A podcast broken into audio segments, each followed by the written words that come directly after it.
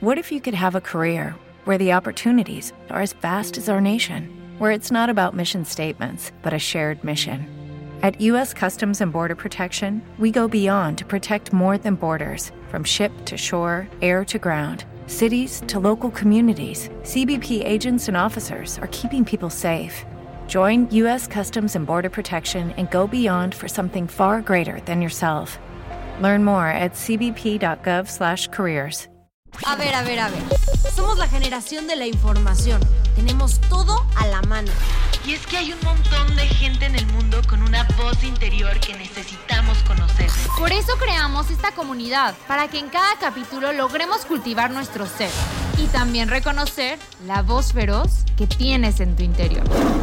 Yo soy Kenny Samantha, yo soy Fer Altuzar y yo, Daniela Uribe.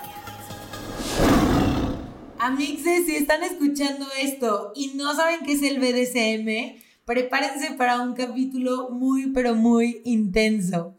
Básicamente, esta es una práctica que busca el placer a través de diferentes acciones. Porque hay personas que no solo se conforman con lo cotidiano, comienzan esta búsqueda de su placer a través de actos o disciplinas que para muchos pueden llegar a parecer abusivos, violentos o extremos. Por eso en esta ocasión tenemos a una sexóloga, actriz, escritora, conductora de radio, de televisión. Ella es Irene Moreno, que nos adentrará a este mundo que les juro es más cotidiano de lo que se imaginan. Bienvenida Irene, ¿cómo estás? Muchas gracias chicas, estoy feliz de estar con ustedes para hablar de este tema que sí nos inquieta, nos intriga y del cual también alrededor de él hay muchas falacias, muchas mentiras y bueno, otras verdades que debemos de tomar en cuenta si quieres centrarle a esta práctica sexual. Yo conocí a Irene en un viaje y hubo un clic muy mágico al instante. Irene es una mujer que admiro mucho, una mujer súper preparada, porque aparte de ser una gran comunicóloga que ha estado en muchos medios en México, es muy reconocida, eh, una muy reconocida actriz de teatro, eh, aparte estudió sexología, eh, tiene una carrera impresionante y en verdad qué, qué honor y qué padre tener esta platicadita contigo el día de hoy, Irene. Y me gustaría iniciar esta conversación partiendo de lo básico, ¿no? Para estas personas que están escuchando dicen, ¿qué es eso del BDSM? ¿Qué significa o cuáles son las siglas? Pues mira, el BDSM, pero en primer lugar, gracias nuevamente Fer, Dani, Kenny por la invitación. El BDSM es una práctica erótica alternativa que existe desde hace muchos años y es un acrónimo, es decir, las letras BDSM significa B de bondage, que significa amarres o inmovilización, es una palabra de origen francés. existe también versión japonesa de este técnicas de amarres. Y bueno, la D de dominación y disciplina, la S de sumisión y sadismo y la M de masoquismo. Entonces, cada, cada una de estas letras significa prácticas sexuales que pueden llevarse a cabo de manera independiente o todas juntas. Es decir, no necesitas saber de todo esto de lo que hablamos, sino a lo mejor eh, a ti te gusta el tema del bondage, entonces tampoco te creas que tienes que pertenecer al Circo du Soleil para que te avienten desde no sé dónde con unos amarres. Puede ser tan sencillo como que tú sientes placer de que, por ejemplo, te pongan unas esposas o que te amarren a la cama mientras tu pareja te hace sexo oral. En fin, o sea, hay muchas maneras y grados, digamos, de tener este tipo de prácticas, pero sí y solo sí, y esto lo decimos siempre, cuando las personas participantes están de acuerdo cuando las personas participantes han hablado de su deseo real, no forzado, no obligado, no presionado. Y estos acuerdos pues se llaman consenso. Y el consenso tiene que venir de la conciencia y tiene que venir de la comunicación. Entonces, platicamos, vemos de qué trata, nos gusta, le entramos, nos informamos y bueno, después vemos si nos gustó o no, lo volvemos a dialogar y decimos, seguimos, va, le paramos, va, pero siempre el consenso es lo más importante. Qué increíble, la verdad es que yo cuando veo todo, o sea, cuando hablas de todas estas experiencias, la verdad es que me estoy imaginando, ya sabes, como todas las maneras en, la que, en las que podemos explorar nuestra sexualidad y que no debemos de cerrarnos a, este tipo de prácticas, a lo mejor consensuadas, como tú dices, eh, sobre todo con organización y ciertas, em, ¿cómo, se, ¿cómo le puedo llamar? Cuando dos personas se ponen de acuerdo, ¿no? Porque imagínate que te están, no sé, en el bondage, que te están amarrando, pero ya no te gusta. Entonces, según yo, tiene que haber pautas específicas y, y diferentes como palabras o palabras clave para poder seguir con este tipo de prácticas. Pero a mí lo que, a mí lo que más me intriga es si este tipo de prácticas se hacen, se descubren o ya tienes, eh, ya vienes explorándolo desde temprana edad. O sea, como que hay algunos tipos de, de, patrones que ya se van viendo por ahí, que te va a gustar el masoquismo o el sadomasoquismo, o simplemente un día lo descubres y Sí, Dani, gracias por preguntar todo esto. Eh, ahorita, si quieren, después de responder tu pregunta, describimos más o menos de qué trata cada una de las prácticas, porque a lo mejor cuando tú escuchas esto dices, ay, eso como que yo ya lo he hecho, o esto me gustaría probarlo yo me he acercado un poco a este tipo de experiencias con mi pareja de manera natural, o porque tal vez leí las sombras de Grey, o porque vi la película, o porque en algún libro del Marqués de Sade, pues hablaban de esto y quise experimentar. Yo conozco a muchas personas, por ejemplo, sumisas o dominantes, que son los amos y esclavos o, o amos y sumisos, que dicen haber experimentado este deseo desde muy temprana edad sin siquiera haber tenido información. E imaginarse y sentir placer con el solo hecho de fantasear una situación en la que nunca se habían visto involucrados aún. Incluso una amiga que se dedica a dar clases de esto me decía, yo Irene ni siquiera había tenido relaciones sexuales. Era yo prácticamente una jovencita, una adolescente, y ya fantaseaba con amarrar a alguien, ya fantaseaba con dominar como una parte de exploración sexual y erótica, sin que ella jamás haya tenido ningún contacto con la información, ni siquiera por asomo, porque vivía dentro de una familia muy tradicional. Entonces, bueno, yo pienso que hay una parte que se aprende, hay una parte que también puede ser solo como un deseo de exploración cuando te informas. Si eres curioso, ¿no? Si eres un curioso y te gusta explorar y, y, bueno, pues andar por ahí buscando qué otras cosas podrían ser placenteras para ti, pues también las puedes integrar, quizá no como un estilo de vida, pero hay gente que incluso hace del BDSM un estilo de vida. O sea, no solo lo tiene dentro de la práctica erótica entre cuatro paredes, sino en su vida cotidiana, por ejemplo, es un dominante o una dominatrix o dominante que, bueno, viste como tal y se maneja como tal en, todas las acciones de su vida.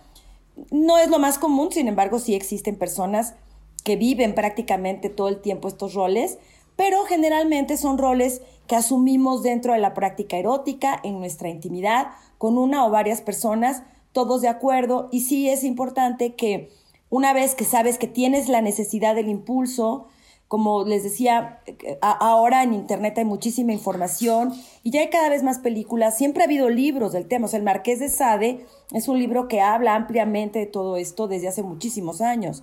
O sea, esto ha existido siempre. El ser humano ha sido un explorador en el área de la, del placer y del dolor, que también está asociado a algunas de estas prácticas al dolor. Entonces, bueno, ahí está históricamente y puede ser que tú ya traigas el chip y, y, solo el solo hecho de ver una peli, de escuchar una conversación, de oír este programa, dices, ah, esto es algo que a mí me gustaría experimentar y explorar. Y sí, hay que, hay que eh, estudiar, hay que informarnos, hay que buscar asesoría eventualmente hasta de una persona experta que nos diga paso a paso cómo se llevan a cabo estas prácticas. Y es muy interesante saber que no solo es en la parte tal vez sexual, sino como dices, lo acoplamos o se acopla a tu estilo de vida. Y me encantaría a mí profundizar en la parte donde mencionaste que hay diferentes disciplinas y juguetes y cosas que se implementan. Sí me encantaría como el desglos por ahí, a ver si nos llama la atención alguna o qué peda.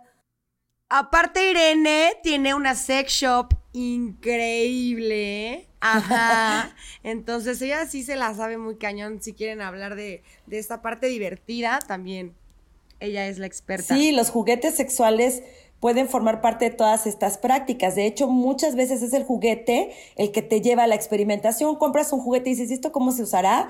Y de repente dices, ¿y qué tal si lo meto por otro orificio? Y entonces de repente descubres que puede ser muy placentero, por ejemplo, el sexo anal o cosas que ni siquiera habían sido originalmente tu deseo.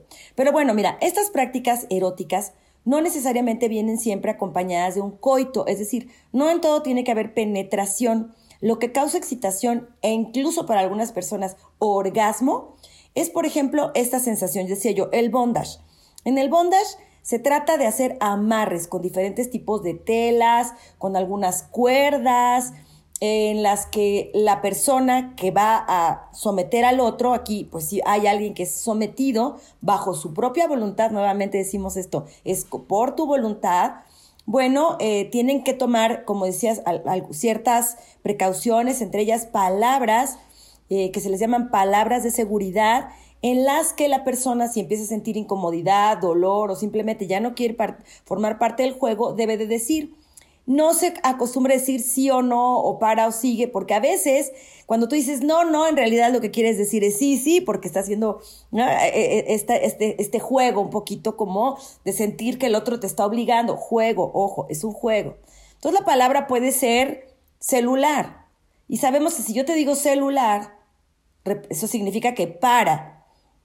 O te digo eh, micrófono y sabemos que eso significa bájale un poquito del volumen, ¿no?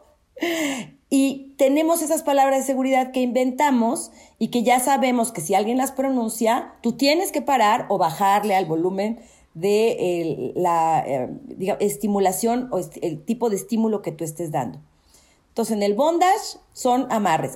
Imagínate que, que la persona está muy excitada en ese momento y de repente yo digo celular y le sigue. Ha, ha habido casos de muerte y todo eso. Yo busqué en internet. Sí, claro. Como en todo, si no se siguen las reglas, eh, pues por supuesto que puedes tener serios problemas que te pueden conducir hasta la muerte, como dices, asfixia. ¿No? Por ejemplo, en el bondage también se usan las suspensiones. La persona es suspendida en el aire, pero imagínate que quien hace estas suspensiones tiene que ser un experto. No, es de, ay, pues se me ocurre que ahorita te amarro del cuello y de la panza y de los pies y, y pongo ahí unos eh, arneses y ahí de ahí te cuelgo. La persona puede terminar asfixiada eh, y, en una situación o, recibir lesiones graves. Entonces, para hacer estas prácticas, sí o sí se deben de obedecer este tipo de señales y tienes que estar muy bien informada. Pero no necesariamente tienes que llegar, como decíamos, a esos extremos. A veces basta con usar una mascada para taparte los ojos y usar otra mascada para darte así como masajito, coqueto por el resto de tu cuerpo, mientras tú solo sientes rico. O sea, no se espante, no tienen que empezar ya como una profesional o con grandes acciones que te ponen en peligro. Yo sí quería saber las peligrosas. O sea, yo ya quería que me dijeras lo de los electrochoques y de que sacan sangre. Pues sí, eso fue lo que le pregunté de a ver cuáles son las disciplinas y todo. Eh, las, bueno, en la dominación y en el masoquismo y en el sadismo se pueden incluir eh, la dominación, sumisión, bueno, hay un dominante o un amo que somete a la otra persona que está de acuerdo en ser sometida y puede utilizar algunas técnicas de sometimiento que producen dolor, como que son, por ejemplo, poner cera caliente. ¿No? Entonces puede poner cera caliente sobre la mano, sobre los pies. Hay partes del cuerpo que no se deben, eh, eh, digamos, someter a este tipo de, de, estímulos porque pueden ser muy peligrosos. Zonas como el cuello, donde está la garganta, donde pasan venas, arterias. Todo esto lo saben los practicantes de estas disciplinas, lo deben de saber para evitar accidentes. Eh, en la dominación, bueno, pues puede haber, además de amarres, también como bondage, puede haber, por ejemplo, choques eléctricos que se ponen en los pezones, o puede haber eh, el presionar con alfileres o con algún tipo de objeto punzocortante, siempre y cuando esto no sea, como decíamos, en venas o arterias que puede desangrarse la persona, sino que están bastante reguladas por el conocimiento de la anatomía. O sea que imagínate, tienes que saber hasta de anatomía y tienes que tomar en cuenta reglas muy claras. Ahora, hay personas que tienen más sensibilidad en un lado que en otro. Hay personas que en los pezones prácticamente no sienten nada y hay personas que sienten muchísimo dolor y entonces también de, acuerdo al umbral del dolor es que la persona tolera o no este tipo de estímulos. Pero ¿por qué la gente le gustaría sentir dolor? Porque curiosamente dentro del cerebro la zona del dolor y el placer está en el mismo lugar. Entonces, cuando tú tienes esta sensación de dolor, el cerebro empieza a producir sustancias como endorfinas para apaciguar ese dolor. Y entonces, ¿qué viene? Sensaciones de placer. ¿Alguna vez te ha pasado? Eh, y también tiene que ver el contexto. El cerebro entiende diferente los estímulos. Si mi mamá me agarra a nalgadas, ¿verdad? Lo siento como una agresión, como un castigo, como un regaño, pero ¿qué tal si estoy yo con mi pareja, estamos en, la habitación y él me agarra a nalgadas en un momento muy erótico? Mentalmente mi predisposición es distinta y entonces no lo siento como una amenaza, sino lo siento como una fuente de placer dolorosa o de un dolor placentero, que es completamente distinto un amor de cuidado, así. Ay, no, me imaginé totalmente esta escena de que tu novio nalgueándote y tú, ay, amor de mamá. Ay, no, que. pues puede ser, hay gente que con, ese, con esa asociación puede sentir excitación. Hay gente que le encantan las mordidas, por ejemplo, ¿no? Ay, güey, yo. Em yo, la verdad, digo, a ver, ¿qué es eso? Porque siento que es algo lo hago muy inconsciente, o sea, de que estoy con mis parejas y los muerdo y a veces pues a la gente le tripea que, las muerda tan feo, pero a mí morder me genera un placer, esta presión y que me muerdan me parece la delicioso, sí, o sea, pero como que hasta yo traté de buscar respuestas en estas etapas de Piaget y cosas así, pero ni al caso, o sea, solo es algo que me produce mucho placer. ¿O tú qué nos pero sí tiene que ver, sí tiene que ver con esta asociación hacemos al acto de mamar. Cuando somos bebés, para alimentarnos, y no solo alimentarnos físicamente, sino también nutrirnos del amor de mamá, succionamos y mordemos. Lo que pasa es que cuando eres un bebé recién nacido no tienes dientes. Entonces, la mordedura, en realidad, además de que esté ejercitando los músculos faciales y cerebrales para tu desarrollo, bueno, pues la sensación de que cuando tú muerdes, apachurras, succionas, lames el pezón, sale leche calientita, imagínate. ¿No? Qué rico. Eh, te abrazan, te dicen cosas bonitas, a lo mejor hasta te mecen y te cantan. ¡Wow! Pues eso, eso queda grabado en tu memoria corporal como algo hiper placentero. Pero a lo mejor también quedó grabado en la memoria un día que mordiste a tu mamá cuando ya tenías dientes y ella dio un grito espantoso y te quitó de su pecho y puede quedar ahí también como una... Todo tiene que ver. Y... Todo tiene que ver. Y además cuando mordemos también es una manera de sentir que nos estamos devorando a la persona con la que estamos, ¿no? Es como, ¡ay, te quiero devorar, te quiero dentro de mí! Hay esta sensación de poseer al otro, de comerme al otro, de atragantarme del otro. Pero bueno, aquí ojo, Kenny, porque puede ser que a la persona con la que estés efectivamente no le gusten las mordidas. Entonces tú puedes ser un poco sádica, pero a él no le gusta el masoquismo y no le gusta sentir dolor, así que pues por eso hay que ponernos de acuerdo. ¿Y cómo es cuando hay personas que les gustan los dos? Que, que, que no, no, saben si nos gusta la, la sumisión o ser dominantes o sea, también existe esto, ¿no? Porque también llegamos a la conclusión que todo tiene que ver con tu contexto y con cosas hasta que viviste de chiquito, que lo tienes en tu inconsciente. Pero también pueden haber estas personas que dicen, pues también me gusta ser sumiso, pero otras veces me gusta ser dominante y no me voy por ni una a la otra, quiero disfrutar de las dos, ¿no?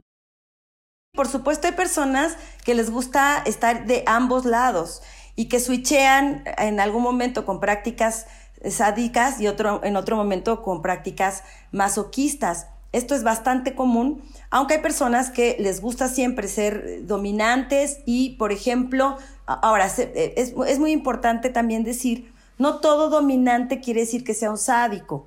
Ni todo sádico es un dominante, ni todo eh, sumiso es eh, eh, masoquista, ni todo masoquista es sumiso, que son como roles distintos. Sin embargo, por supuesto puedes sentir placer al infringirle dolor al otro como al recibir el dolor. Y entonces estos roles se van switchando vamos haciendo así como un intercambio de roles y puede ser sumamente placentero y satisfactorio y es completamente normal. Hay veces en que tú dices, bueno, hoy amanecí con ganas de dar mordidas y hoy amanecí con ganas de que me den de mordidas. Pero mira, no necesariamente tienes que arrancarle el pedazo de piel a la persona.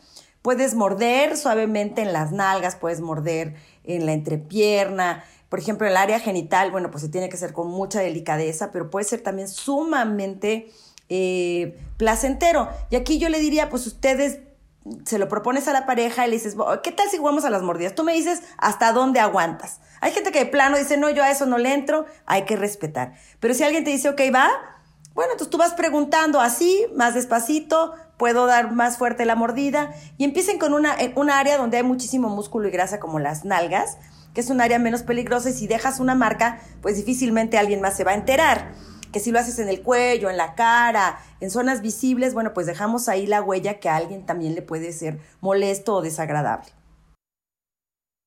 Y bueno, también la práctica del masoquismo encontramos el gusto a la autohumillación, ¿no? O sea, psicológicamente, ¿qué tan bueno es hacer esto frecuentemente? Mira, hay mucha controversia en eso, mi querida Fer, porque las, la psicología, digamos, convencional, que no está muy empapada del tema de estas alternativas eróticas o como llamamos nosotros expresiones comportamentales de la sexualidad. Lo ven incluso, pues en algunas corrientes ven esto como parafilias o como perversiones e infieren que alguien que le gusta ser sometido o humillado en, la, en el área erótica es una persona que no tiene buena autoestima o que fue maltratado y humillado en su infancia o que definitivamente no se valora a sí mismo.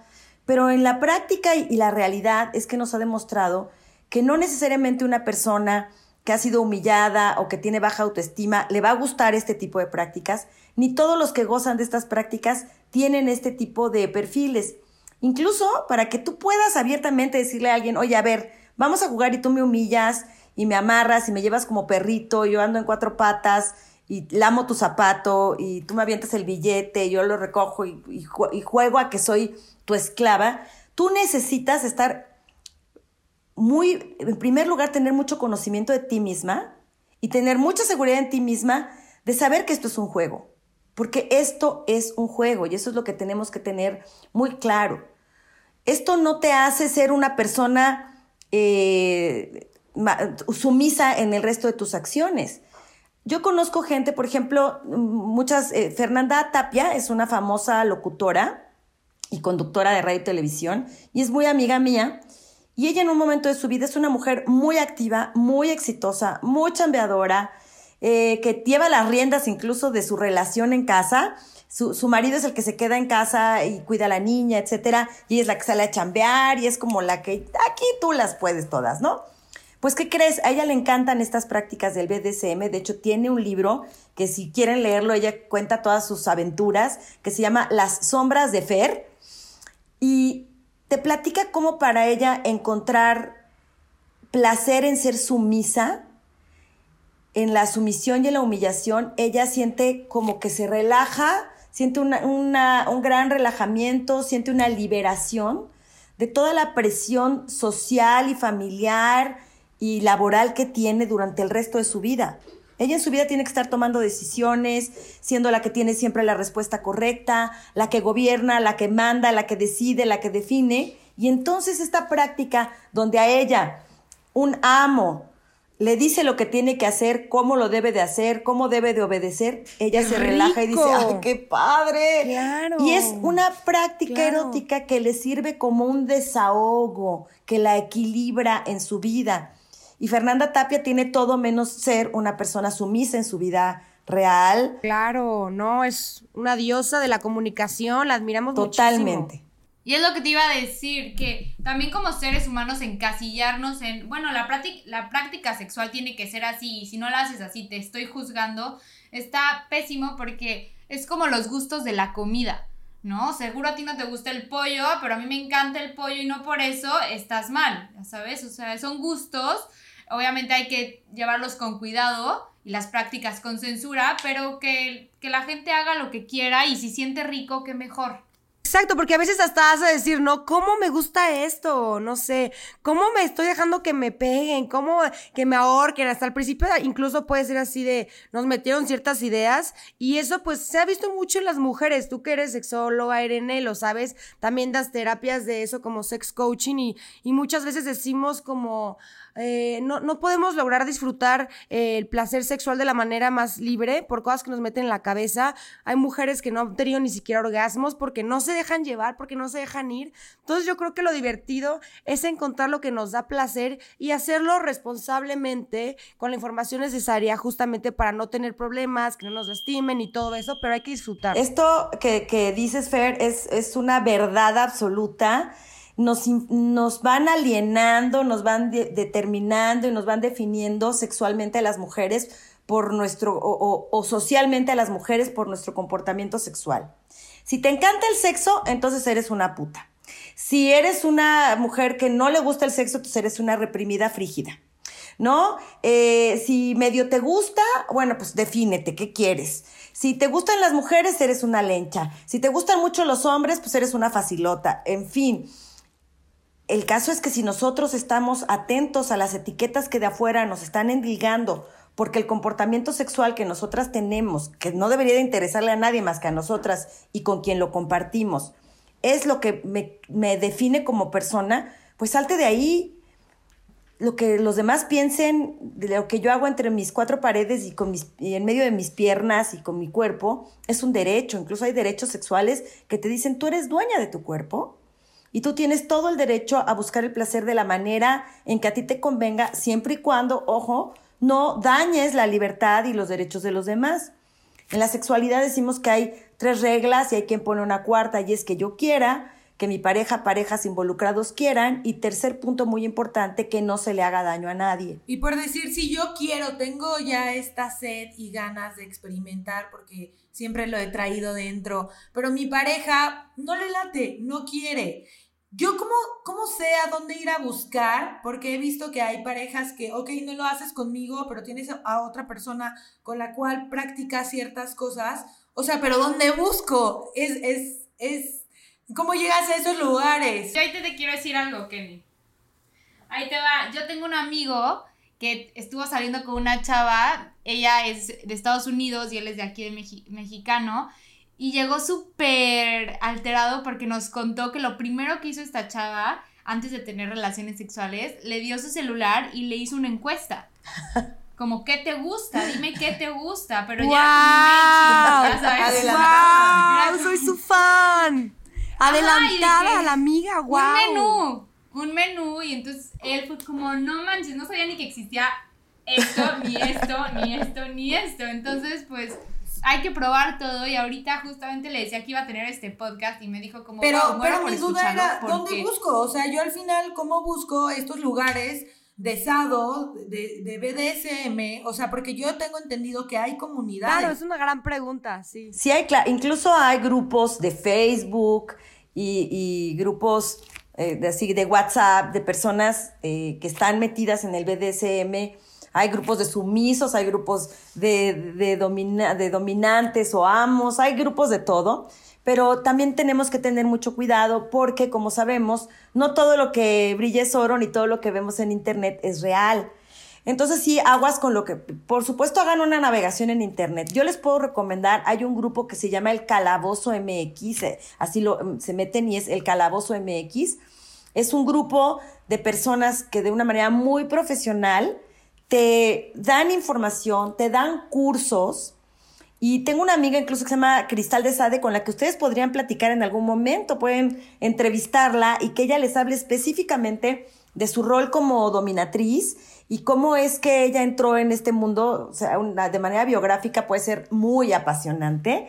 Y para la gente que quiere entrarle a esta a, este tipo de prácticas, ya sea como solamente como una exploración o definitivamente como algo a lo que sí quieren profesionalizarse prácticamente y, conocer a gente que está además en tu misma eh, frecuencia, porque a lo mejor a ti te encanta y no encuentras con quién tener este tipo de prácticas o, tú le platicas al chavo que acabas de conocer, oye, es que a mí me gustaría que me agarraras a nalgadas o esto y sale huyendo, pues esta vieja está loca, ¿no? Bueno, entonces sí es muy importante. El Calabozo MX es una eh, página de internet, tienen su página de Facebook, te informan sobre todas estas prácticas.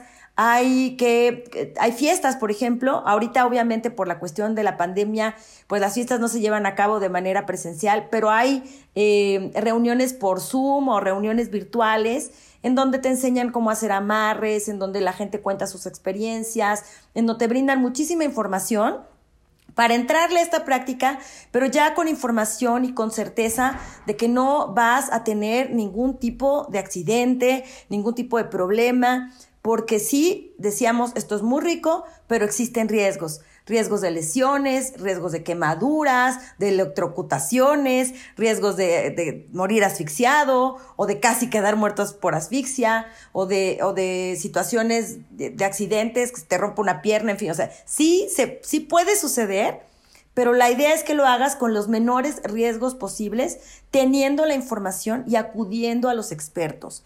Por ejemplo, si yo quiero em, el tema del bondage y quiero amarres, no voy a agarrar el mecate de mi casa para amarrarme porque puedo realmente lesionarme o lesionar a la otra persona. Hay herramientas específicas diseñadas para estas prácticas y por ejemplo, este tipo de cuerdas son de algodón, con características muy particulares. Eh, las, con lo que se dan choques eléctricos, no, no te enchufas al switch de tu casa, ¿no? Hay aparatitos que tienen corrientes que no, que no van más allá de determinado voltaje para que jamás puedas morir electrocutado, en fin. O sea, sí hay herramientas, eh, tanto em, en sex shops como aparatos y personas que te pueden entrenar en el mundo del BDSM. Wow, qué padrísimo. O sea, de verdad es todo un mundo. Yo creo que lo tocamos solo por encimita. Porque en cada cosa podemos especificar y profundizar, como decías, lo de los dominatrix, este, radiofrecuencias, todo. Pues mire, los pueden comprar en mi sex Coaching Boutique, que es una sex shop no convencional porque es un lugar para la educación y para la salud sexual. Ahí tengo a la venta mi libro que se llama Sexo todo el año. Tengo otro libro que se llama Tu celulario celulitis, que habla de cómo sobrevivir al matrimonio o a cualquier relación de pareja. Y el, la dirección es aquí en la Ciudad de México, en la calle de Mexicali 20, esquina con Ometusco, en la Hipódromo Condesa. Ojalá que un día vayan a visitarme y desde ahí hagan su programa y sacamos juguetes. Y... ¡Ay, no, estaría increíble! Hay que, hacerlo, hay que hacerlo. Y que nos explique los tipos de juguetes. Sí, sí, porque hay, no saben cuántas cosas en la juguetería el día de hoy y bueno, yo tengo ahí muchas novedades de juguetes que están increíbles. Las mujeres, bueno, más bien los hombres están aterrados pensando que ya no van a ser este, imprescindibles en nuestra vida sexual. ¿verdad? sí, o sea, ¿cómo les da inseguridad así de ay, ya van a tener, ya cómo voy a competir con ese pinche juguete de, de un metro casi. Ah, aparte me encanta la actitud de las mujeres de, sí, yo no necesito hombre. Y estos memes de, de la familia con el succionador de clítoris, me encanta porque neta les arde así. Les arde, pero ¿sabes qué? No, estamos supliendo a los hombres. todos, Simplemente está rico que, que pues si estamos solas, pues tampoco necesitemos como de esos. O es un placer distinto como este. Claro, pero, pero no hay que, generalizar. No hay que generalizar. Porque hay hombres que, les encanta y que quieren explorar y que si es para darle placer a su pareja, hacen todo. Y la verdad es que yo en ese aspecto soy muy afortunada. Y también quería decir, quería, no, quería decir, eh, quería decir sobre, pues obviamente los beneficios de estas prácticas, que es romper la rutina, despierta la imaginación, favorece la confianza, que eso la verdad es que a mí me ha servido mucho, no con estas prácticas, pero creo que es adentrarnos a un mundo nuevo y poder explorar y ser cómplice de tu pareja, que, creo que es una, una, muy buena opción para ahorita. Esto que dices, Daniela, es muy cierto. Porque luego decimos, bueno, estas prácticas lo único que hacen es ponernos en peligro, van a, eh, son pervertidas, acaban con el verdadero sentido del amor. O sea, hay mucha gente que está en contra de este tipo de, de experiencias o expresiones eróticas. Pero la gente que las practica, sobre todo cuando las practican en pareja, porque hay personas que de manera eh, solitaria lo hacen o lo hacen con personas que no son sus parejas fijas, digamos, o, formales o oficiales, pero en realidad como una práctica en pareja, fíjate que este tipo de personas tienen mejor comunicación que cualquier otro tipo de pareja. Las personas en general no hablan de sexo. Entonces, das por hecho que pues el sexo sucede como porque tiene que suceder o como porque fue una cosa fortuita, pues ya nos conocimos, pues tenemos sexo. Pero las personas incluso a lo largo de la vida no se sientan a hablar de, sexo. No dicen, oye, ¿qué te gustaría? ¿Cómo te gustaría? ¿Qué hacemos hoy? ¿Hoy cómo le cambiamos? quienes practican el BDSM sí o sí tienen que hablar. Tienen que hablar de los lugares de su cuerpo que más les excitan, los lugares del cuerpo que no quieren que les toquen, las em, eh, eh, tipo de caricias que les gustan y los que no. Tienen que conocerse y comunicarse muchísimo para poder tener esta práctica. A diferencia del resto que suele no hablar jamás de sexualidad. Entonces, por supuesto que esto es una práctica que si haces, pues eventualmente le suma muchísimo a tu creatividad, eh, te, te abre la confianza. Oye, porque para hacer esto tienes que confiar muchísimo en la otra persona. ¿No? La otra, la otra relación sexual es como muy automática, es como, bueno, ya, tócame, métemelo, sácamelo, nos venimos, bye. Aquí en, en, en la otra es como estar presente mucho más que, que, en la convencional porque es un acto de confianza y complicidad como estábamos diciendo. Entonces, hay que practicarlo. Sí, porque fíjate, eh, por ejemplo, tienes que saber muy bien cómo respirar.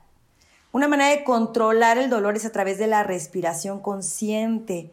Entonces, la gente que hace estas prácticas necesita aprender a respirar y hacer esto que se llama el present process eh, o el mindfulness, que es para estar allí, ¿no? Y darse cuenta también porque te puedes perder en el limbo y no darte cuenta que te están, que te estás desangrando, ¿no? Por ejemplo, ¿no? Entonces, sí tienes que estar muy presente y muy consciente de tu cuerpo, del cuerpo del otro, de escucha al otro, de presencia física, mental y emocional. Entonces, bueno, eh, perdámosle el miedo, tampoco es para todos, eso hay que decirlo, pero si tú quieres experimentarlo, hazlo y hazlo de una manera informada y de una manera consensuada, como lo decíamos hace un momento. muchísimas gracias por tu tiempo, por esta platicadita. Ya tenemos muchísimas temas pensados para poder estar contigo una vez más en el podcast. Vamos a ir a tu sex shop, vamos a leer tus libros, obvio. Este, cuéntanos em, dónde te pueden seguir, arroba y en, Instagram también, porque para que estén a pendiente de tus obras de teatro, de tu programa de radio, todo. Sí, en Instagram soy Irene Moreno Sex. Sí, gracias, Fer. Soy Irene Moreno Sex en Instagram, aquí se pueden meter y, encontrarme. En Facebook, Irene Moreno Sexóloga. Tengo un canal de YouTube donde metemos todos estos temas, que es Irene Moreno Sexóloga también. Mi página, que es irenemoreno.mx, en donde viene toda la información de la tienda, todo esto. Pueden también entrar a la página de Sex Coaching Boutique. Aquí en Instagram es sex-coaching, coaching-boutique.